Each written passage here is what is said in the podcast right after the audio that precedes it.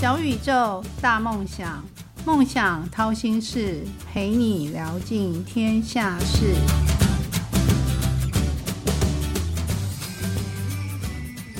欢迎来到梦想掏心事，小宇宙，小小问大大，我是主持人王小小，跟您一起聊尽天下事。听众朋友们知道吗？一百一十三学年度的学科能力测验又要来了。一百一十三年的一月二十号要举行。那在学测之前，很多的高中生都非常紧张，到底怎么样可以为自己的人生在这短短三十天有一个加分的动作呢？因此，小小就邀请了升学辅导专家来为大家解惑，看有没有什么小秘方可以瞬间的提升自己的功力，然后打进梦幻校系。那我们欢迎今天的受访的一个嘉宾是陈怡桦老师，他目前是得胜者文教专职的国文老师。欢迎陈老师跟听众打招呼。各位听众，大家好，我是陈怡桦老师。我呢从事高中国文教学的时间大概有三十二年。那这之间呢，我待过最有名的学校就是建国中学，我在那里任教了二十年。那之后呢，我就退休。那现在呢是补习班的专任国文老师。这一辈子呢，花了非常多的时。间在理解如何在高中联考、在考大学的时候呢，能够把国文考好。所以呢，有一点点小小的心得，今天要来跟大家分享。我们期待老师的分享。那老师可以形容一下自己人生像哪一种水果，或是哪一种料理吗？我觉得我的人生啊，像是倒吃甘蔗一样。我觉得我所有的痛苦呢，都在大学联考结束的那一刻，然后随风飘逝。那接下来呢？我所面对的人生都比大学联考前都顺利很多。那我也希望呢，现在呢正在为联考、为学测奋斗的这些学测战士们，能够相信，只要过了这一关，你的人生就有很大的机会能够海阔天空。嗯，学测就是一个很大的门槛，跳过去就 OK 了。那老师，你还记得自己？有没有什么挫折是忘不掉的吗？就是除了大学联考那之前的日子，有没有人生中遇到的一个挫折？我觉得我人生最大的挫折有两个，一个呢是在学业的过程当中很难自我肯定，因为我的学习成绩表现的并不好。我小时候因为我周围太多高手了，所以我很难在学业上得到一种肯定的认同。那第二件事情呢，就是呢，长大之后呢，谈恋爱之后，发现那是人生的另外一个很大的课题。所以我觉得这两个必修的人生课题，同学你们现在面对的是第一个。那好好的走，稳稳的走，那我相信你会蓄积更好的能量去面对日后的难题。嗯，我也觉得这句话很赞诶，就是好好的走，稳稳的走。在这个国文教书这个行业中，有没有什么是常常用到的术语？就是你常常对学生讲的话，或是一定会用到的话，或鼓励学生的话。鼓励学生哦，我会跟学生说：向前走，莫回头，就这么简单，就是短短的六个字。因为所有的时间不会因为你个人的情绪的好坏而做停留。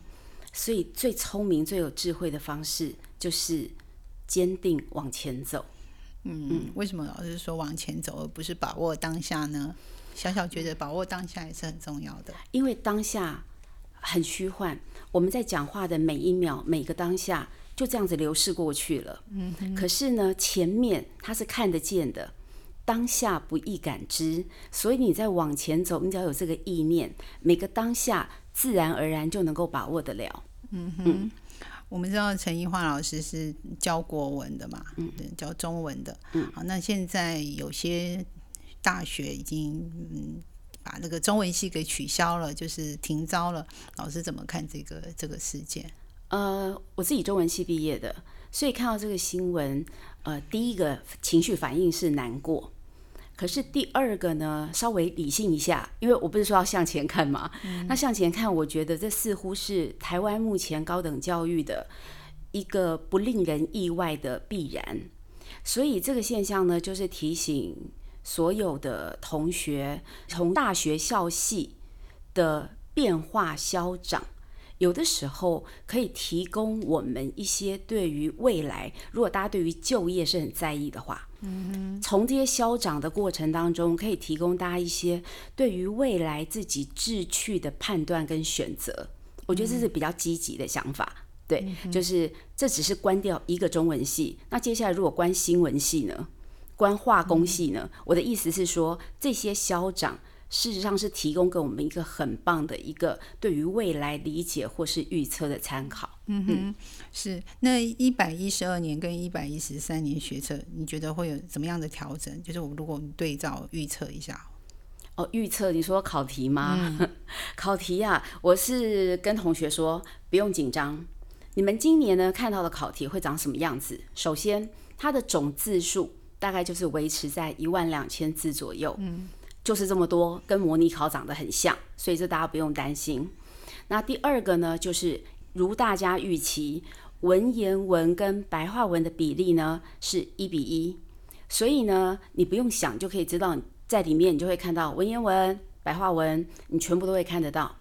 那第三个呢，就是它一定会出现对读的题目。所谓的对读，就是说可能是两篇文章，或是三篇文章，让你一起看，或者是说一篇文章加上一个图，让你一起看，或是一篇文章加上一个表，让你看。所以我要表达就是说，其实啊，大考中心这几年来，它有一个好处，虽然国文的范围非常的大。但是它题目的样式，某种程度，它都大概能出的都出完了，所以同学会看到的就是一份一万两千字左右的考题，然后再来文白比一比一，然后第三个就是一定会有许多的对读题。那大家用这样子的认知去考试，那你就会进考场的时候，你在写考卷的时候，你就不会有陌生感。那不会有陌生感，你就会稳定，你的作答就会比较顺利。嗯哼。因为我们看大考中心前几天有公布一个，就是明年申请入学参采学测科目的三科最多嘛，但也有很多是改变成为一科。是，而且而且现在产在只要参呃参采一科的已经高达两百七十个，是比去年又高了很多。嗯，但是又回过头来说，如果好的学校、顶大的学校，比如说交大、清大，它还是要参采国文，所以国文还是一个很重要的科目，即使可能只参采一科，也许就是。必采的一个科目，那老师怎么看？说决策竞争激烈的场域，怎么样提升竞争力？借这个国文，我会认为说，大家可以在最后的一个月去思考一个问题，就是这一科对你想要的校系重不重要？如果假设这一科是你想要念的校系必采科目，那当然最后一个月你就必须花比较多的时间投注在这个科目上。那如果这一科对于你要念的校系，它可能是一半一半，或者是可有可无。某种程度，你在最后一个月，你要花的时间一定必须要相对减少，因为它完全就是要看对应到你自己的需求。因为现在简章非常非常的复杂，就是除非是医学系的学生，他几乎每一科都要念，他无可回避。除了医学系之外，其实简章的参考变得很重要。有的校系它不采国文，或者是部分系有些采国文，有些不采国文。那每个人的差异性非常的大。那我也相信啦，考生们对于简章的概念应该是蛮清楚的。所以最后你要在国文这一科投注多少的时间，能够获得最高的效益，那基本上就要看你的校系的参采成绩。国文占的比重高不高？但我们知道，国文、英文它只有一次机会，就是只有学车这次机会，分科成绩就不考了。但目前公告的是，有一百四十七个其实学系是在。嗯，学测申请入学是不看国文的，但分发的时候就是分科测验的时候要回头要参采国文，很奇怪的一件事情。学测考了就就不参考，然后反倒分科测验的时候一百四十七个却要参考。那我们该如何抓重点、快速的复习呢？就其实学生其实蛮辛苦的，嗯，因为大家可以发现简章越来越厚，那读简章变成一种专业，简章读的越熟，然后呢，你参采的标准抓的越准。嗯，你越能够在有限的时间之内做出最好的时间配置。那国文这一科呢，如果对你来说，它不管是学测要用到，或者是你可能要不想冒分科国文很低的风险的话，你一定要来。就是念一下国文，就是不希望它太糟，因为你有可能会用得到的话，那最后一个月其实是可以做一些事情的，让你的程度能够保留住，然后在考场上做比较好的发挥。那怎么样复习它？就是听说考古题很有用。对啊，其实呃各科啊，嗯，每一科都一样。其实我都觉得考古题有一定的。应该是不是一定是有非常大的帮助？第一个，我会建议大家啊，你与其自己在那边乱抓重点啊，你不如让考古题帮你抓重点。嗯哼，其实考古题它就是大学联考考过的题目嘛，学测考过的题目嘛。那这些题目呢，基本上它就已经摆明了告诉你说，我就是要考这些东西。那它考出来的东西，那个就叫做重点。所以呢，我会建议呢，最后一个月的时间，虽然我都知道说什么食物古文很重要啊，形音义很多啊，单字解释很难背，这些我通通都懂，我都觉得最后三十天，我觉得这些琐碎的事情都不用做了，你就是整个人泡在题目里头，因为其实呢，国文这一科啊，它有一个特色，它大概百分之八十的题目，就是我讲的是选择题的部分，它全部都是考课外的。那换句话说呢，其实国文考的是程度。那大家呢，念书念那么久，从小识字识了那么久，其实我觉得大家的程度都有一定的水准，彼此的落差可能没有很大。那现在的问题是一样的程度，在进考场会考出一样的成绩吗？其实不见得，因为我们都知道，考试的时候除了考你程度之外，还考什么？还考你的稳定度。还考你的抗压性，然后还需要一点点的运气，全部加在一起之后呢，这就是我们的考试成绩。所以，那我们能够做的事情是什么呢？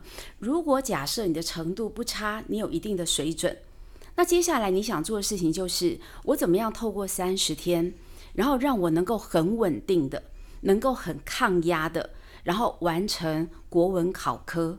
因为这样子的话，有可能因为你稳定性很好，抗压性很够，作答顺畅，有可能会让你的表现比你原来的程度，我觉得有可能提升一到两个几分，但要看运气，嗯因为还有非选的部分。嗯所以我真的觉得最后一个月真的是要怎么做呢？第一个观念，你要把自己整个人每天泡在考题里，怎么泡呢？限时泡，一天一小时。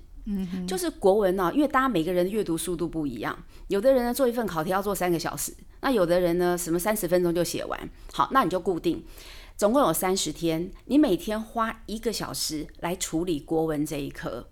那这一个小时，我会建议大家怎么用呢？我会建议大家一天写选择题，嗯哼，一天写作文，就是一个小时。比如说，你就说哦，老师我看的好慢哦，我一个小时我只能够写半份考卷。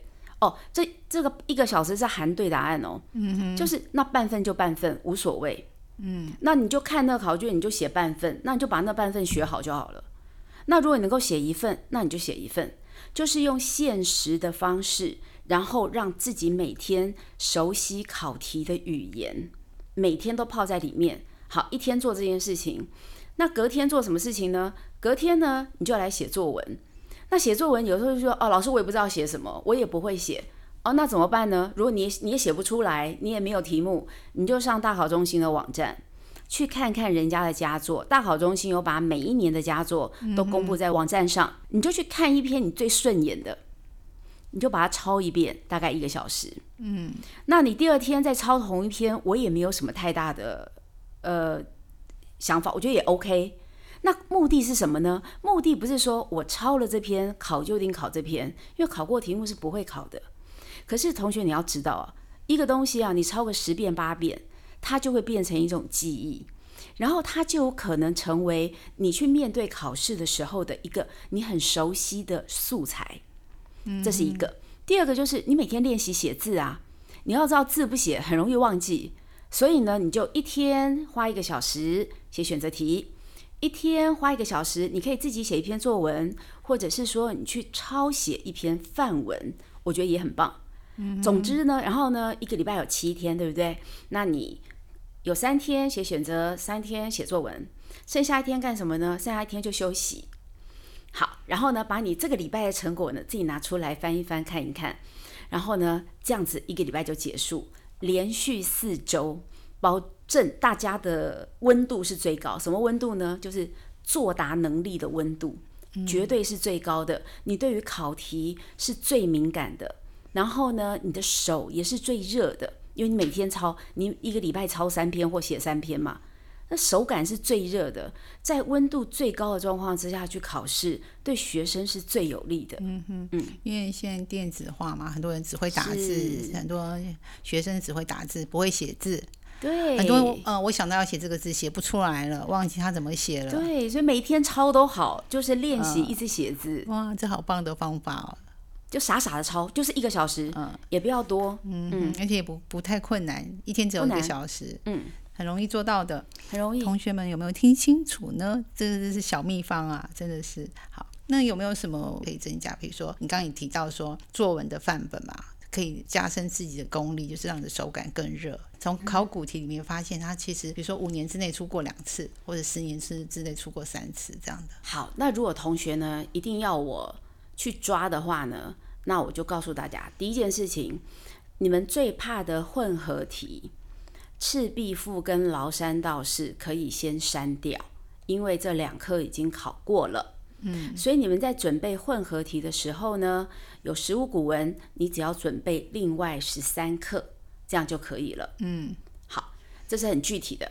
那第二件事情呢，我建议大家在最后一个月的时候呢，抛开要自己抓题、跟自己掌握主题、跟 CP 值的概念。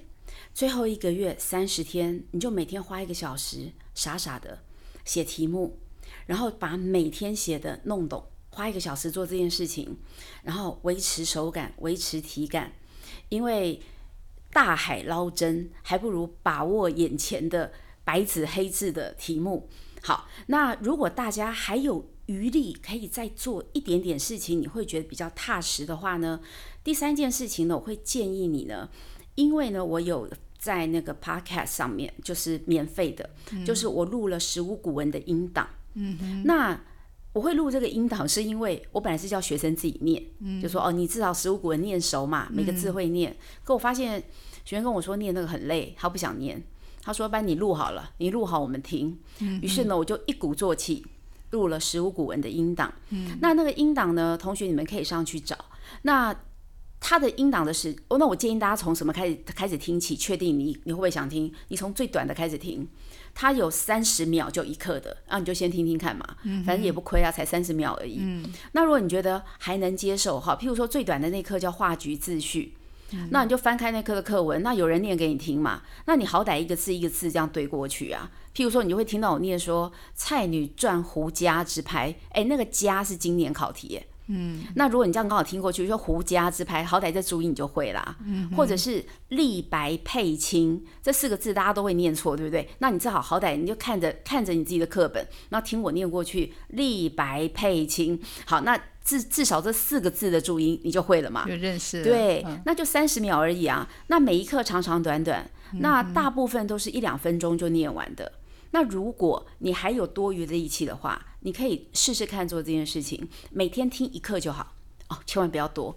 然后呢，三十天你每一课可以听两遍，真的是热乎乎的、热腾腾的这样进考场，我觉得对你来说应该是有帮助的。嗯，可能都增加一几分了，这有可能啊，搞不好注音就对啦。哎，第一题注音对很开心哎，对，那么多次，等于说每天花老心读好的 p a c k a g e 是，比如说花三分钟时间，你可以听两遍。听一遍就好了，因为三十天一天听一遍，三十天，因为我们总共有十五课嘛，所以他们每一课呢，三十天如果一天听一遍的话，三十天每一课就可以听两遍。嗯嗯，听着就是听听过两遍，就是生字都变熟字了。哎，是的 分数就进来了。对的，啊，这是好赞的办法。那那国写怎么办呢？呃，国写的话呢，还是再次提醒同学，其实你们都是会写的人。因为我看了这么多的学生，那为什么学生的分数没有办法突破呢？好，我告诉你两个重点。第一个，时间分配。因为国写呢这一科考九十分钟，那九十分钟最理想的分配时间是什么呢？要记起来哦。第一篇四十分钟，第二篇五十分钟。那你会问我说，为什么要这样分呢？因为第一篇大考中心要求的总行数是二十三行，第二篇正常的学生要拿到比较高的分数，要写到三十二行，一个是二十三行，一个是三十二行，行数差了快十行。嗯，所以当然第一篇时间要缩短啊。要不然的话，你第二篇会来不及。所以呢，你就要有一个概念，你进考场的时候呢，要很强烈的时间感。譬如说，第一篇我要从几点几分写到几点几分，就是压四十分钟，那你就要一直看表。如果你发现天啊，我已经超过了，我写完的时候已经用了五十分钟了，就比方说你第二篇只剩下四十分钟嘛，可是你却要写三十二行，这个时候至少你的脑子会知道说我要加快节奏，不会觉得说哦啊没还早没，我可以慢慢写，没没这种事情。所以我我觉得学生最完美的配置就是四十分钟跟五十分钟。嗯，好，就算你超过。你至少有意识，你可以调整速度，那努力的让第二篇是一个完整的作品交出去。好，这是第一件事情，把时间分配好，你就赢了一半以上的人。因为很多人第二篇一直到现在都是写不完的，因为他的动作真的要非常非常的快。好，这是第一个。那第二个呢？为什么大家都会写，可是分数却拿不高？第一个是时间没有分配好，就会写不完。第二个是为什么呢？同学，第二个原因是因为大家不够扣题。我没有说完全不扣题，我讲的是不够扣。也就是说，一篇文章如果你总共写六百字，如果你断断扣。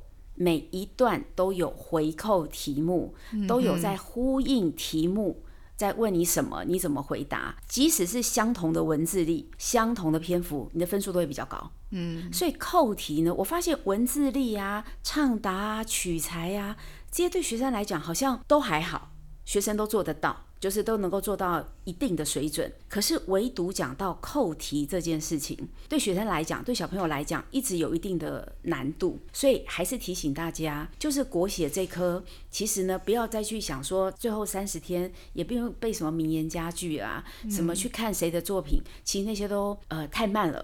最快的方式就是我刚刚讲的，你每天一个礼拜花三天抄一篇完整的范文，然后练习写字。那一面抄一面想，诶，人家为什么要这样写？这个句子好漂亮。好，做完这件事之后呢，真正进考场，记得分配好时间，四十分钟、五十分钟是最完美的比例。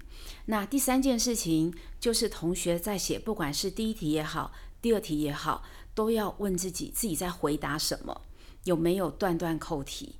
都能够做到的话，那再加上你原来的程度，还有你长期以来的累积跟准备，我觉得你的国写表现的应该会比你想象中的好很多。嗯，是不是说第一段先破题，破题之后，然后第二段就是回来扣题，扣那个破题的梗，然后再每一段就是往前不断的往前扣它的题目。这个这个方法也很好，有有点像我们在现在就是活动名称重复的再说一次。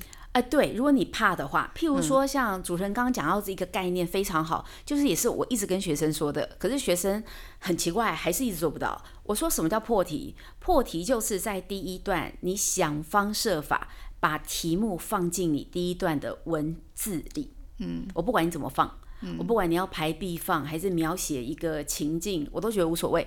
你就是想办法把题目给我写进去，有意识的写进去。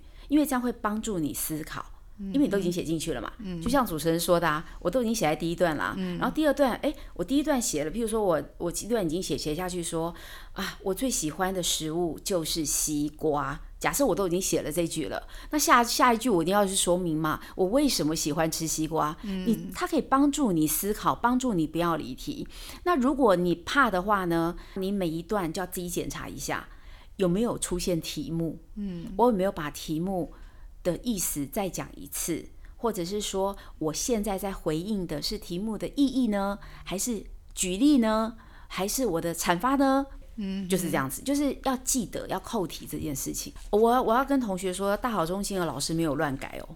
你们不要以为他们考卷都没有在看，都乱改哦。用电风扇吹。哦，他们他们没有哦，他们是也是有被要求的。嗯，那我只能跟同学说，大部分就是真正去考国写的时候，大概八十趴的学生，百分之八十的学生的分数都是落在 B B 加 C。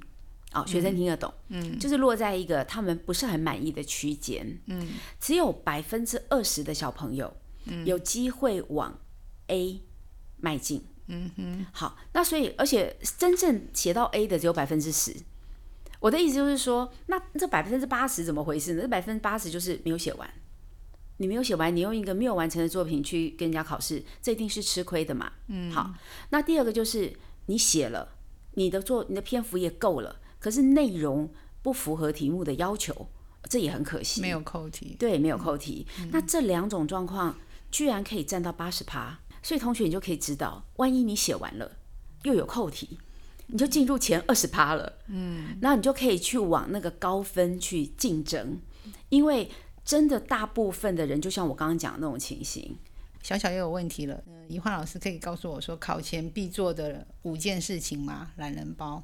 好，第一件事情呢，就是呢，你每天做一个小时的考古题，用时间来限制量。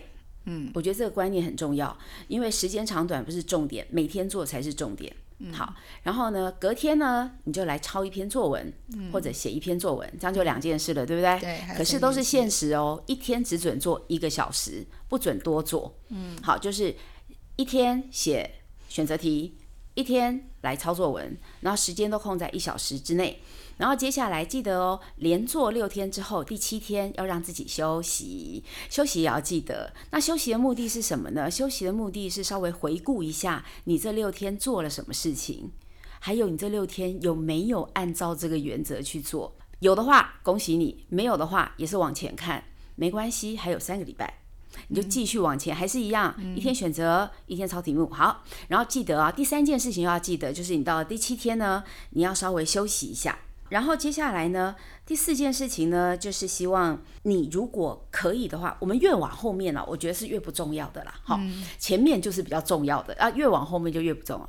第四件事情是，如果你有力气的话，你对于食物古文不放心的话，嗯，你就每天呢一分钟到两分钟，把我录的食物古文听一课就好。千万不要听太多，听一课就好了。那我告诉你，我有学生什么时候听，他觉得非常棒。他说助眠，他说睡前听，因为我的我在念这十五古文的时候啊，没有任何的声情，没有抑扬顿挫的，就是噼啪噼啪噼啪这样一直念过去，然后语速又非常的快。他说助眠真的好棒。大概一刻呢，大概听到快完的时候，他就不知不觉 睡着了。我觉得很好，我都不在意。或者你在等车的时候很无聊，你也可以听一下。或者说你午休的时候，或者反正总而言之，它是一个很方便的东西嘛。反正就只是一两分钟的事情。如果可以做到的话呢，我就希望呢大家就是可以稍微听一下，花很短时间。那最后一件事情呢，我自己哦是非常非常鼓励，就是。从一个月之前，请大家调整自己的作息，因为考国文实在太吃精神了。就是如果你精神差，想睡觉，心情不好，你都不会写。要是你精神好，心情好，然后呢神清气爽，然后呢题目怎么看你都会看得懂。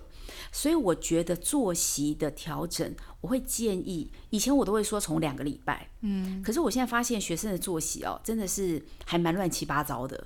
就是有各种的因素，所以我会建议大家要不要从一个月前就开始调整作息，调整成什么样子呢？很简单，四个字：早睡早起。你不要再拖到十二点一点睡，因为你已经爬不起来嘛。那你知道国文这种考试都是那种大白天在考的，那大白天你精神一定很差，所以麻烦，我觉得一个月调差不多，就调成一种早睡早起的习惯，再怎么痛苦都要调过来。那这是我觉得考前的必做的五件事情。听众朋友们、学生们有听清楚了吗？老师可以快速的再 summarize 一下吗？摘要一下。好，关键字五个：一、考古题；二、就是一天写一个小时；然后二，然后呢隔天抄一篇范文；三，记得星期天要休息并且回顾；四，有空的话呢可以每天花一到两分钟听一下十五古文朗读；五。调整作息，早睡早起。那老师怡焕老师可以给在努力道上的学子们一些鼓励的话吗？现在剩下真的也剩下不多的时间，他们是啊，同学记得脚力进食，山更美。什么意思呢？就是其实呢，我们我知道你们现在很累，每天都很想睡觉，在最疲累的时候，其实这一段日子在你的人生未来来看，一定是印象最深刻、收获最多、最美好的时光。累的时候。想休息的时候，想偷懒的时候，你就记得脚力尽时。尽是用尽力气的尽。当我们脚呢越走越没有力气的时候，其实为什么呢？因为你快要走到山顶了。嗯，这个时候四周的山色一定是最美的时刻。嗯，那用这句话来跟同学勉励，也勉励我自己。这句话小小很有感。嗯，小小有次去爬玉山的时候，在排云山庄，就是隔天你要登顶的时候，真的觉得走不动了。嗯嗯，结果上去之后，非常非常的美丽。对。很快的，今天小宇宙小小问大大节目进入尾声。那谢谢怡化老师来到节目中的分享。嗯，老师可以用一分钟帮我们做总结吗？今天聊天很开心。人生很长，可是我可以明白，学测对你现在来讲真的非常非常的重要。那我跟你们一样，希望呢你们能够呢在考试的时候有好的表现。国文这一科在最后的三十天，再次提醒同学，他考的不只是。你的国文实力。他考的也是你的情绪的掌控，还有你的稳定度，还有你对于自己作息的安排。它是一个整整体性的一个综合性的一个检核。所以在最后的三十天里，我希望同学呢每天花一个小时来处理国文这一科，然后呢，并且呢调整自己的作息，把自己的作息配合到跟大考中心考试的时间一样，让自己用最好的精神。